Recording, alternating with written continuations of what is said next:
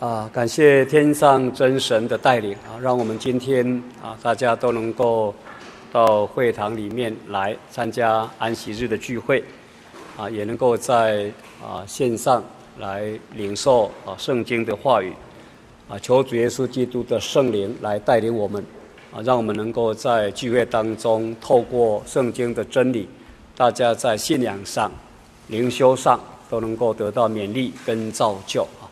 我们今天晚上啊，依然要探讨啊，谁能站得住呢？好，我们继续来看启示录的第六章啊，十七节啊，启示录的第六章十七节，因为他们愤怒的大日到了，谁能站得住呢？哎，神生气的时候啊，要来毁灭这个世界。在启示录里面开的第六印当中，就提到啊，神所创造的自然界，还有神所创造的人间界，在神愤怒大日到了世界末日的同时，在神面前都站立不住啊。但是呢，神在这边也告诉我们，提醒我们。啊，在神所创造自然界跟人间界站立不住的同时，却有那能够安然站在神面前的，啊，就是第七章里面所叙述的。那么第七章里面所谈到的，到底哪些人能够站立得住？啊，我们在第一个晚上啊就有提到，啊，是要。从日出之地上来，从东边来的啊，并且要拿着永生神的印的使者，才能够领受这个印，领受这个印的啊，才能够在将来啊，主耶稣再来的时候审判这个世界，啊，我们能够安然站在神面前。那从神的使者这个角度来看。哦，当然就是指着教会说的，因为教会在传扬耶稣基督，见证耶稣基督。那这个教会呢，一定要从日出之地来，啊，从东边来。如果从西边来的，那就不是启示录当中所记载的这一个神的使者啊。那除了从东边来以外，他还要拿着永生神的印。这就是圣灵的印记啊！所以，在主耶稣要审判这个世界，也就是世界末日的这个时候，在从日出之地上来拿着永生神印记的这个使者的这个教会里面，我们才能够在将来审判的时候安然站在神的面前。如果以启示录的这个内容来看，我们真耶稣教会就是从日出之地来的，我们真耶稣教会就是拿着永生神的印记，有圣灵的同在，哦，所以启示录里面这边所记载的这一位使者，应该可以指着真耶稣教会。那么这个教会呢，这个使者呢，啊，圣经特别有记载，只有一位，没有二位，啊，所以得救的真教会只有一个。啊，没有第二个或第二个以上啊，这是我们第一个晚上跟大家分享的。那这些站得住的呢？神有设定数目。如果按照启示录第七章第四节所说的是十四万四千，这是神所定的数目。但如果我们在读第七章第九节，这边又提到啊，有许多的人，没有人能数过来。第四节是。约翰听见的数目是神告诉他的，所以十四万四千是神的数目。但是神有让约翰来看这一些人，约翰看了之后，圣经记着说，有许多的人是没有人能够数过来的。所以以人的角度来看，这个数目是没有人能够数得过来的。但是以神来看这个数目的时候呢，是神有定一个绝对的数目。啊，当这个数目满足了，就没有人能够在神面前站得住了。啊，所以我们今天在信仰上的追求，我们都要成为这十四万四千人里面的一个。而以人的角度来看，是没有人能够计算出这一些数目到底有多少。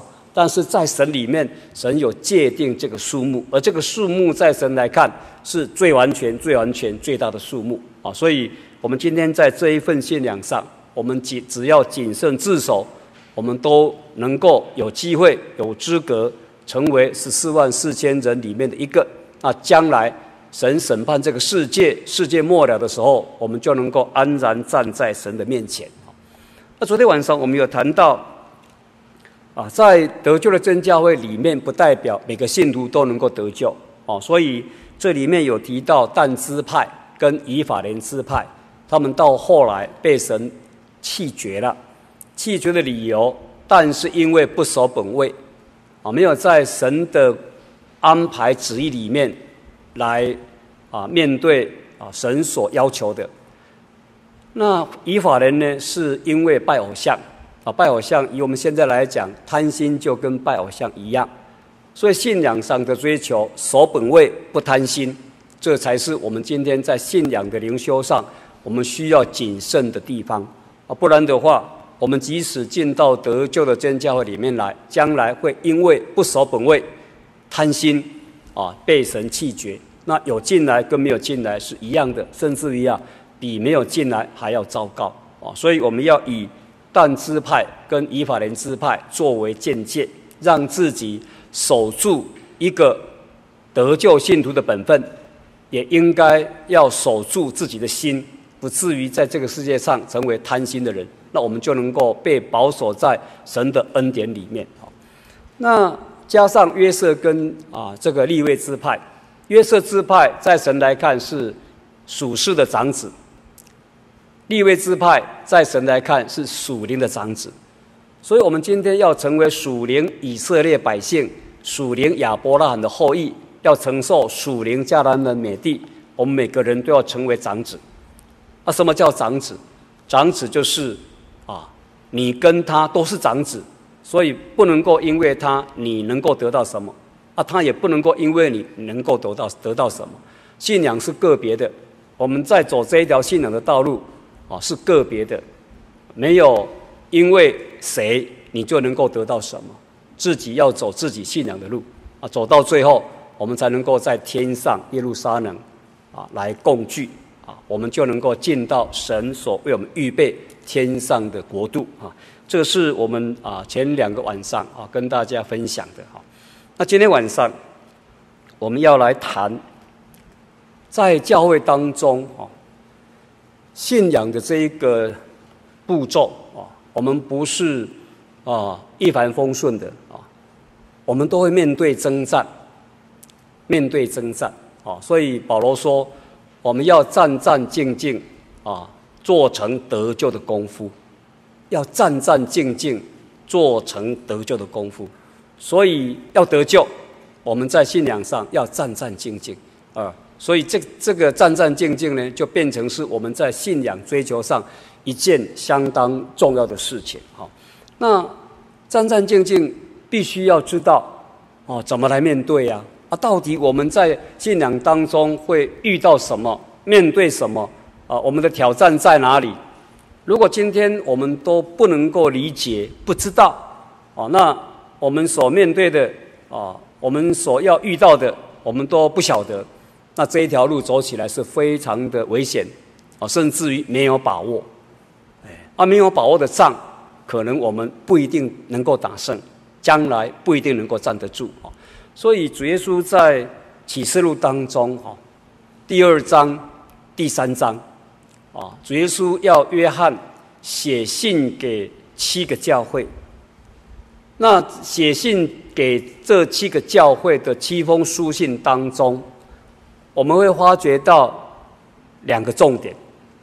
第一个，他在书信的后面都会提到得胜的，就能够得到什么什么什么。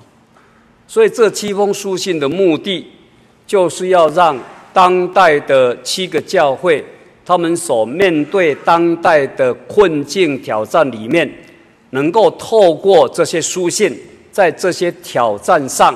能够得胜，也告诉我们说，信仰本是一场征战，征战必须得胜，征战若失败，怎么能够在神审判这个世界的时候，能够安然站在神面前呢？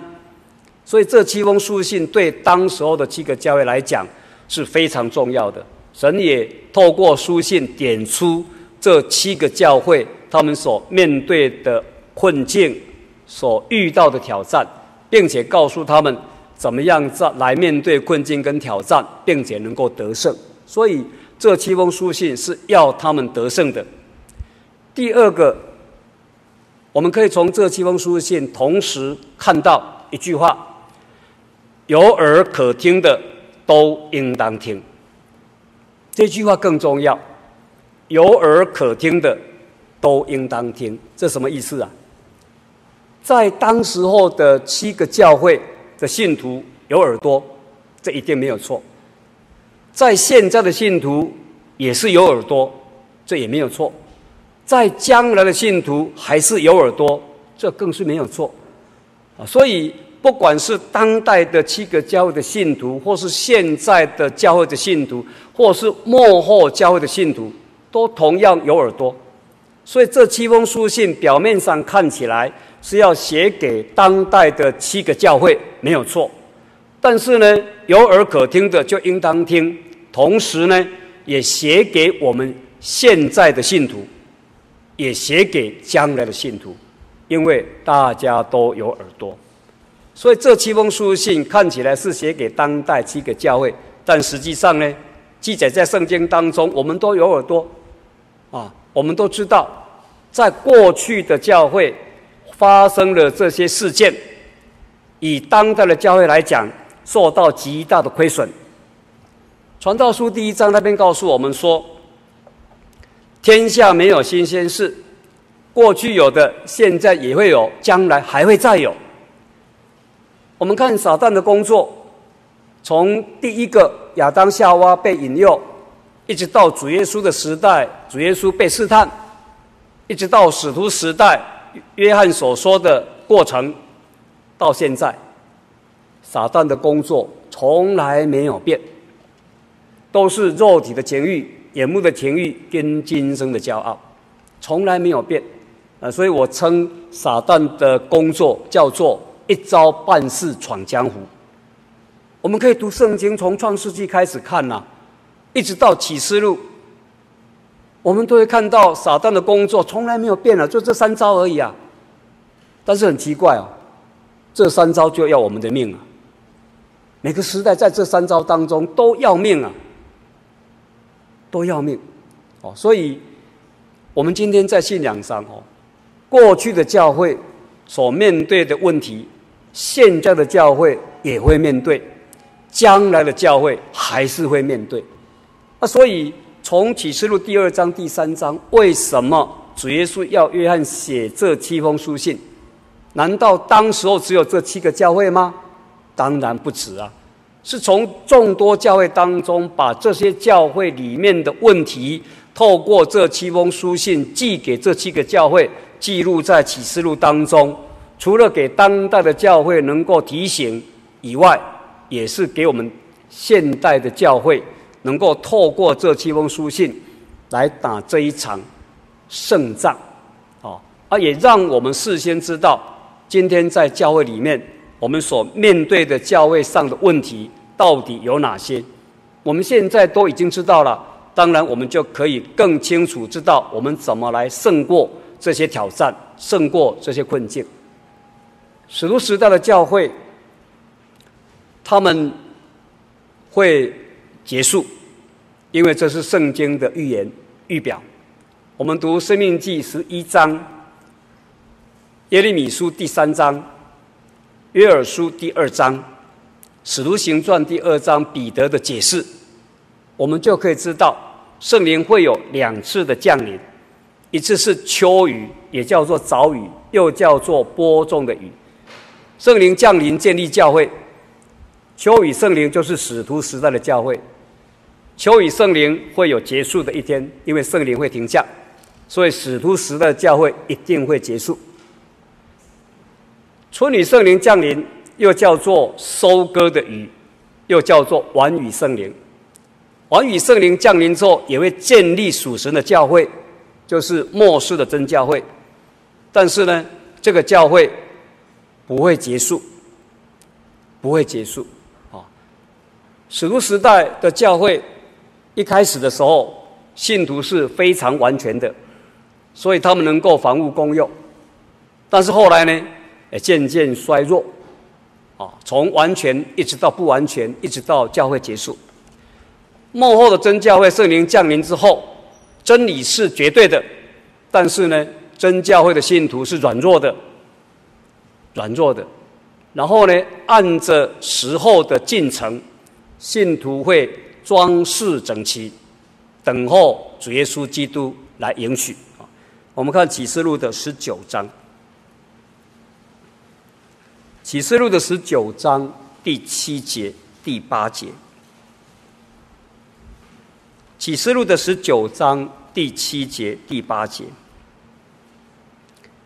我们要欢喜快乐，将荣耀归给他，因为羔羊婚娶的时候到了，新妇也自己预备好了。第八节，就蒙恩得穿光明洁白的细麻衣，这细麻衣就是圣徒所行的义。哎，教会好像心腹。哦，信徒也是心腹。心腹到后来呢，自己预备好了，预备好了就蒙恩得穿光明洁白的细麻衣。这细麻衣是什么？圣徒所行的义。所以教会末世的真教会的信徒，教会会装饰整齐，预备好了，等候新郎的迎娶。因为我们已经按着圣徒所行的义而行。就能够得穿光明洁白的细麻衣，那主耶稣就来迎娶，就能够进到羔羊的婚宴里。这是最后的一个世界的结束。世界的结束有两个宴席，一个是羔羊的宴席，一个是飞鸟的宴席。穿着光明洁白细麻衣的众信徒能够进到羔羊的宴席里面，其他的呢就要赴。飞鸟的宴席被飞鸟吃尽了，哦，所以将来只有这两个宴席。如果你不是在羔羊的宴席里面，那么你就在飞鸟的宴席上。羔羊的宴席是来享受神的宴席，飞鸟的宴席呢是被飞鸟吃尽了，啊，这是将来的两个宴席。所以从这一段圣经可以知道，教会哈到后来会装饰整齐，自己预备好了。所以幕后的真教会一开始圣灵建立教会。教会的众圣徒是不够完全的，但是渐渐渐渐呢，自己会预备好了，就能够蒙恩得穿光明洁白的细麻衣。所以到最后，教会会装饰整齐，迎接主耶稣再来。哦，所以教会在现阶段里面，我们仍然会看到，在教会当中有些软弱，没有错，本来就是这样子。但是教会在圣灵的引导之下，众圣徒会渐渐的装饰整齐。一直到预备好了，就能够蒙恩得穿光明洁白的细麻衣啊！这是在启示录当中我们可以看得到的啊。但是在这个阶段里面，教会会面对挑战，教会会装饰整齐，不代表每一个弟兄姐妹都能够装饰整齐哦，不代表。哦教会能够得穿光明洁白的细麻衣，不代表每一个在教会里面的弟兄姐妹都能够穿上光明洁白的细麻衣。啊，谁能够穿上？得胜的才能够穿上。啊，也就是说，得胜的呢，才能够在神面前安然的站得住。所以，这七封书信对我们每一个弟兄姐妹来讲，啊，是相当的重要。哦，那这七封书信很特别。啊，怎么特别呢？我们看启示录的第一章，启示录的第一章十一节，启示录的第一章第十一节，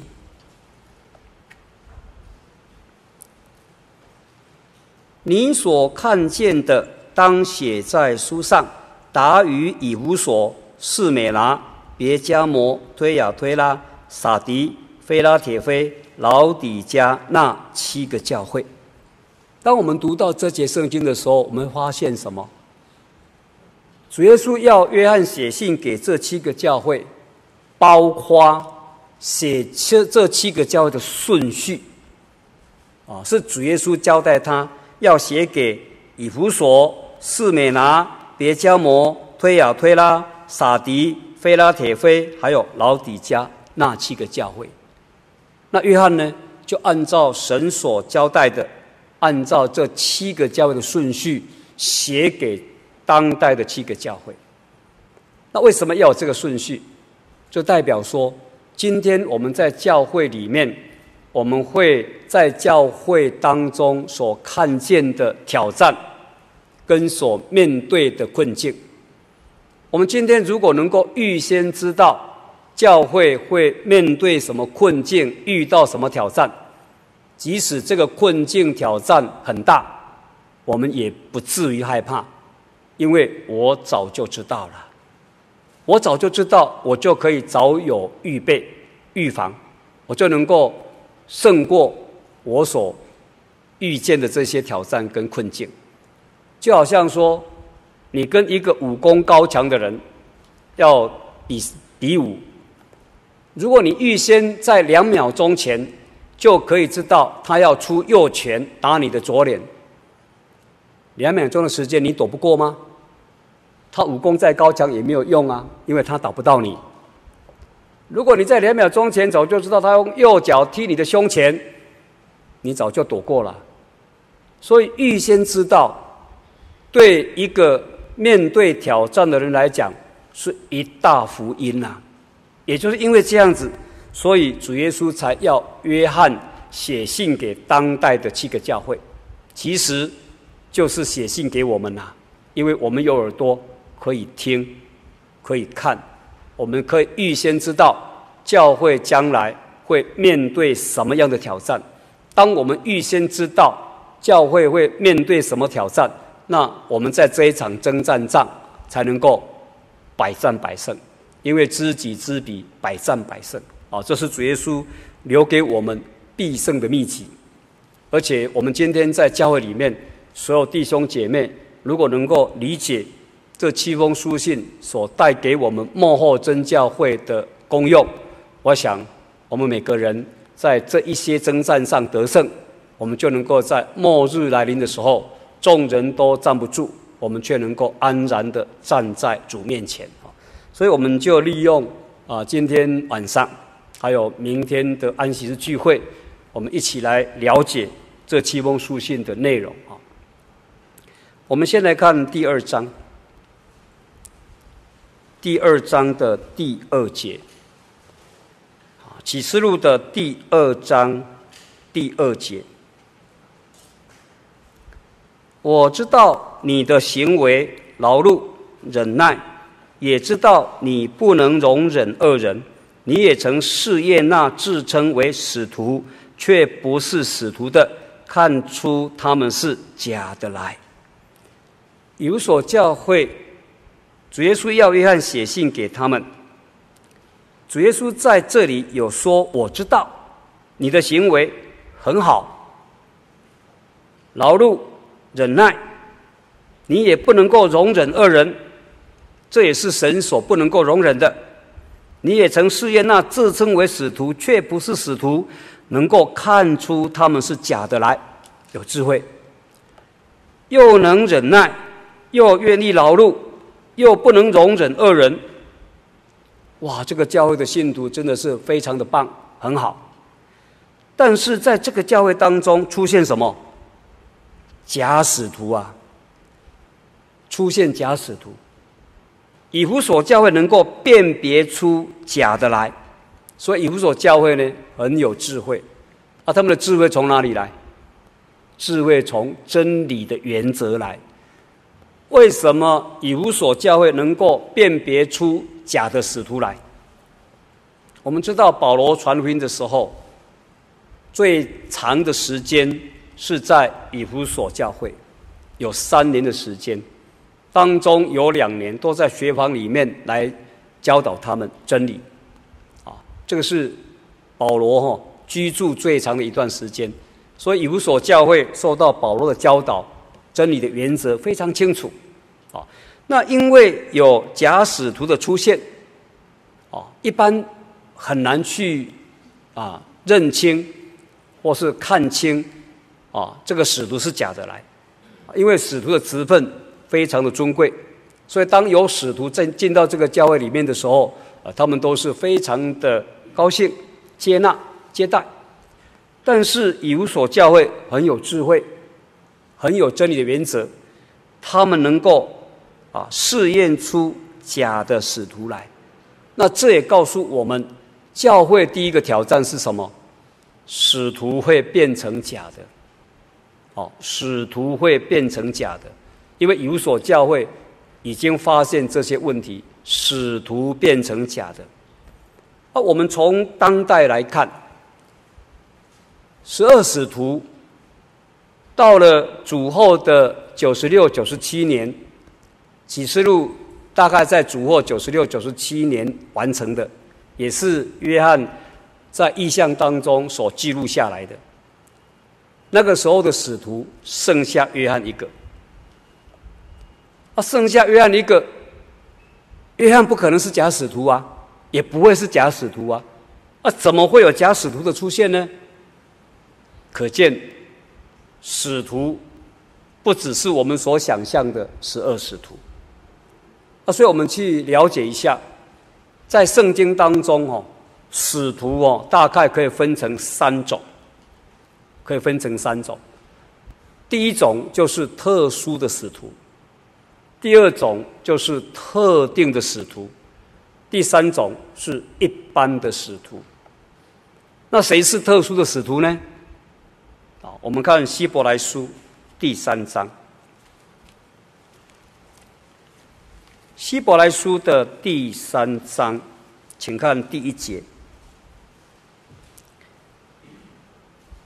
第三章的第一节，同盟天召的圣洁弟兄啊，你们应当思想我们所认为使者为大祭司的耶稣。第三章第一节在介绍耶稣，他说我们所认为的使者。哦，这边的使者，我们中文翻译成使者，但是如果我们去看英文，或者是我们去看希腊原文，啊，这个是 apostolos，apostolos 就是使徒啦，哦，啊，他把你翻把它翻译成使者，在翻译上是有缺失的，哦，这里应该是使徒，啊，翻译的人就把它翻译成使者。使徒也是使者，没有错了，但是你把它翻译成使者呢，就不过标准，因为原文叫做 apostolos 啊，就是使徒。耶稣是使徒诶，耶稣他是使徒，那使徒的意思是什么？把一个人从 A 地差派到 B 地去传福音，哦，把他派到 B 地去传福音。这叫做使徒的意思，apostolos 的意思，把一个人从 A 地差派到 B 地去传福音。那耶稣就是从天上差派到地上来传福音的，哦，所以圣经说他是使徒，是大祭司耶稣，哦，所以耶稣是使徒，他是特殊的使徒，哦。第二种使徒是特定的使徒，那什么是特定的使徒呢？我们看《使徒行传》第一章。《使徒行传》的第一章二十一节到二十六节，《使徒行传》第一章第二十一节到二十六节。所以主耶稣在我们中间始终出入的时候，就是从约翰施洗起，直到主离开我们被接上升的日子为止。必须从那常与我们作伴的人中立一位与我们同作耶稣复活的见证。于是选举两个人，就是那叫做巴萨巴，又称为犹斯都的约瑟和马提亚。众人就祷告说：“主啊，你知道万人的心，求你从这两个人中指明你所拣选的是谁，叫他得这使徒的位分。这位分犹大已经丢弃，往自己的地方去了。于是众人为他们摇签，摇出马提亚来，他就与十一个使徒同列。哎，这一段圣经记载很清楚，犹大往自己的地方去了，他已经丢了使徒的位分，所以他们要从门徒当中再立一位来与他们同列为使徒。本来十二个失去了犹大，就变十一个，现在要再选一个同列在十二使徒当中。啊，这一段记载呢很清楚。告诉我们一个原则，这个原则它有特定的条件，不是每一个有信心、有爱心的人都能够当十二使徒之一啦。除了有信心、有爱心以外，它有两个特定的条件。第一个条件就是二十二节啊，这边所说的，必须从那常与我们作伴的人中，常与我们作伴。意思是说，当耶稣在传福音的当下，是与耶稣一同作伴的，跟随过耶稣的啦。这是第一个很重要的条件。你没有跟随过耶稣，就没有能够在被选的条件当中。这是第一个条件啊。第二个呢，立一位与我们同作耶稣复活的见证。也就是说，耶稣复活这件事情是他有亲眼看见，能够为耶稣基督复活做见证的。这两个条件是要列为十二使徒之一的绝对条件、特定条件，不是说你很有信心、很有恩赐、很有爱心就能够被列在十二使徒当中。除了这些以外，有两个特定的条件，一个就是。肉身跟随过耶稣的，耶稣在传福音的时候，他跟随过耶稣。一个是他亲眼看见主耶稣曾经在复活向他显现的，这两个条件有的才能够被列在十二使徒当中。那这么多人里面呢，他们就选举了两个有这个两个条件的，一个叫做马提亚，一个叫做约瑟。当时候圣灵还没有降下来。所以还是用摇签的。第二章以后，圣灵降下来之后就没有摇签了，圣灵与我们定义了。哦，所以我们刚刚所读的第一章里面要选择两个之一用摇签的。后来摇签摇到谁呢？摇到马提亚，阿马提亚就能够跟十一个使徒同列，变成十二个。哦，所以犹大的位分失去之后，由马提亚来取得十二使徒的一个。那这有两个特定的条件，这两个特定的条件有了，才能够被列进来，啊，所以我们说十二使徒呢，就是特定的使徒。那这一种特定，后来就没有没有这些人嘛，所以死一个少一个，死一个少一个，最后就是约翰。约翰死了之后，就没有特定的使徒，那耶稣会不会变成假的？不会。特定的使徒会不会变成假的？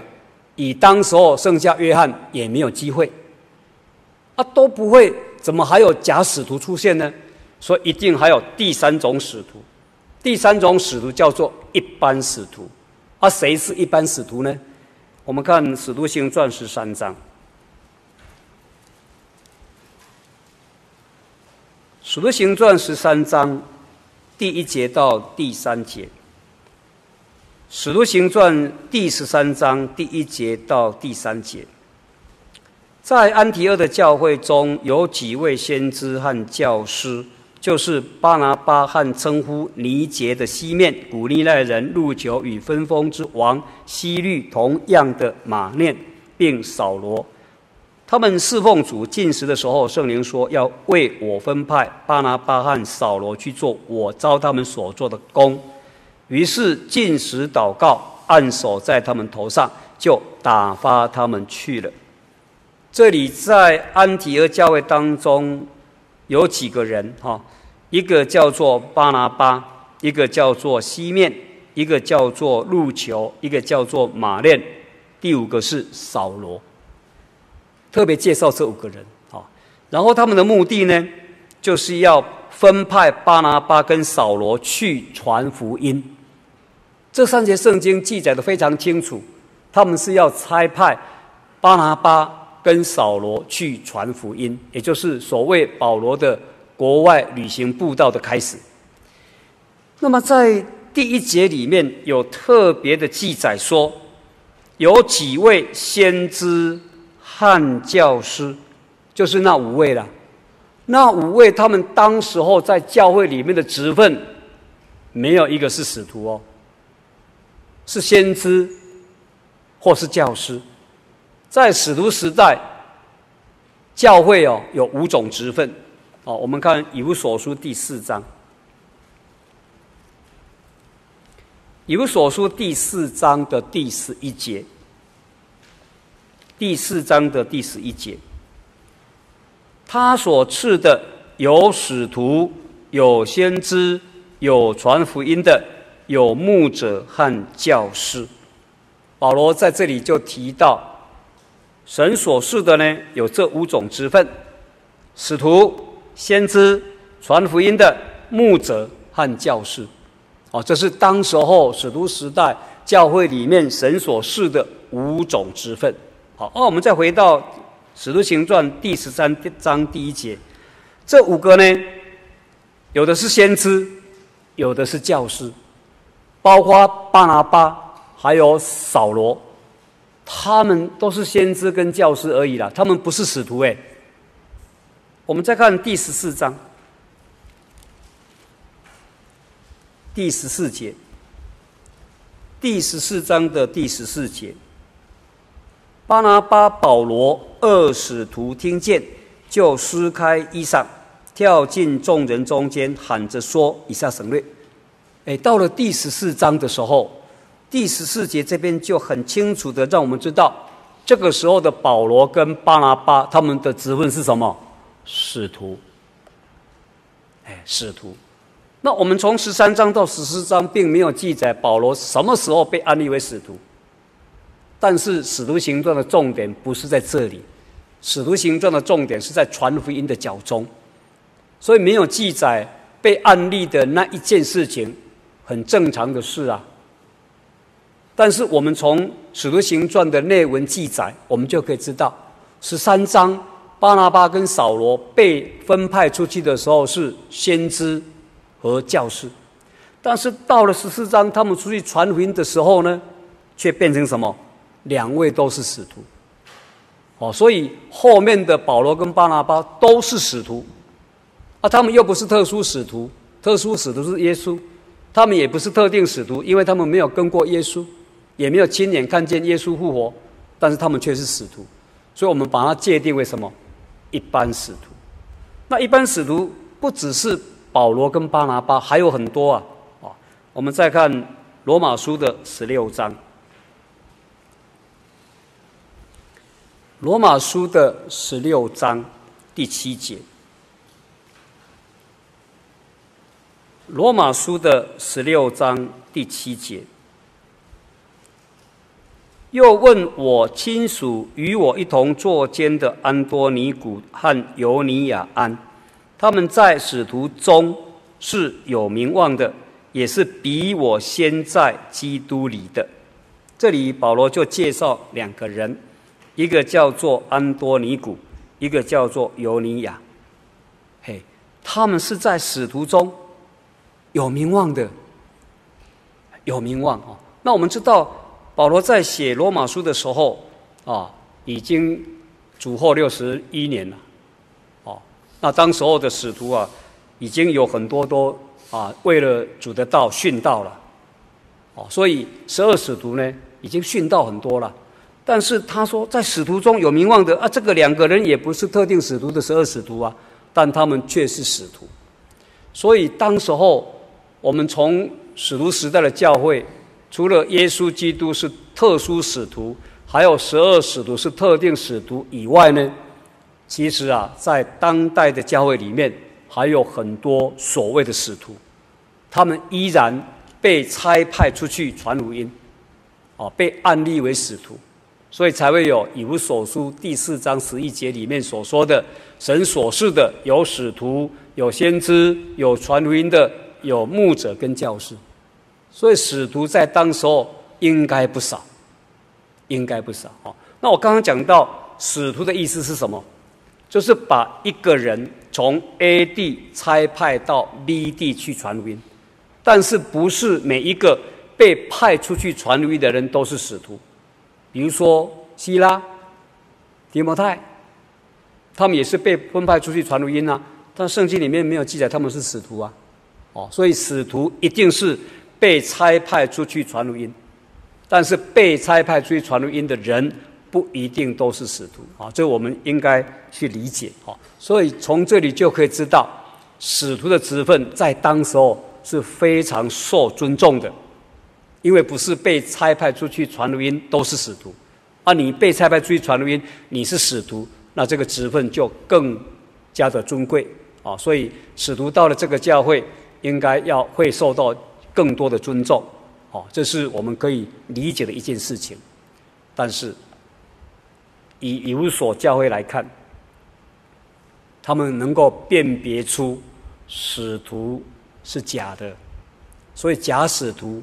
出现了，假使徒出现哦，那以我们在座的弟兄姐妹，包括我哈，以现在的职分，我们教会的职分，哦，虽然不是使徒了，以我们现在教会的职分，哪一种职分最像使徒的职分？哪一种？传道，因为传道会被差派出去传福音呢。所以教会会面对的第一个大问题，传道变成假的。我的意思不是我是假传道啊，哎，所以大家不要下了下去之后都不理我。我的意思是说，使徒会变成假的，今天的真教会的传道会变成假的。我们今天在教会里面哦，不应该以人为重。在教会里面所看重的是什么？道理、真理。如果真理的原则变了，那教会就不再是教会。教会只是这么多人在这边聚集，用同样这本圣经想要信耶稣的一群人，但他不是神的教会，因为神的真理不在教会里面。我们人与人之间很有感情，这不可避免。但是在教会当中，我们所看重的，除了人与人之间的感情以外，除了我们对这个人的尊重以外，我们在教会当中更要尊重的是神的道、神的话。有所教会，他们有真理的原则，所以当使徒的职分来到这个教会的时候，他们就能够分辨出他是使徒没错了，但是他所传的并不是教会的真理。啊，如果不是教会的真理，他只有使徒的职分，他所传的不是教会的道理，所以圣经说能够辨别出假的来，假使徒所传的就不是属属神的真理，而且我们必须要有这个智慧来分辨呢。啊，我们看提摩太后书，提摩太后书的。第三章，第三章十五节，提摩太后书第三章十五节，并且知道你是从小明白圣经，这圣经能使你因信基督耶稣有得救的智慧。提摩太从小明白圣经，所以保罗说，这圣经。就是你所明白的圣经，能够使你因信基督耶稣有得救的智慧。我们今天要能得救，我们要有得救的智慧。得救的智慧从哪里来？从明白圣经来。所以今天在信仰里面哦，最重要的不是只有神迹奇事在我们身上，只有恩典在我们身上，当然这很重要，但是。比这个更重要的是什么？圣经的真理呀、啊。不然到最后，在教会里面，我们如果不能够用真理来辨别的话，我们只是用人情，那么真理的原则我们自己都不知道，就会被带着。如果他是假的使徒，我们就被带着走了，这很可怕的一件事啊，非常可怕的一件事。所以教会最重要的核心价值是真理。教会如果没有真理，教会就不是属神的啦。教会如果没有真理，教会就不能够叫人自由得救了。所以我们在信仰的追求上，哦，真理的原则我们要把握得住。那把握住了呢？当有假使徒出现的时候，我们就能够跟以弗所教会一样，分辨得清清楚楚，就不会被假使徒的出现而让这个啊假使徒把这些信徒这些羊带着走。成为一个啊亡羊的迷途，很可悲，也很可怜啊。我们看约翰一书的第二章，约翰一书的第二章，请看十八节到十九节。约翰一书的第二章十八节十九节。小子们呐、啊，如今是末时了。你们曾听见说，那敌基督的要来，现在已经有好些敌基督的出来了。从此我们就知道，如今是末时了。他们从我们中间出去，却不是属我们的；若是属我们的，就仍旧与我们同在。他们出去，显明都不是属我们的。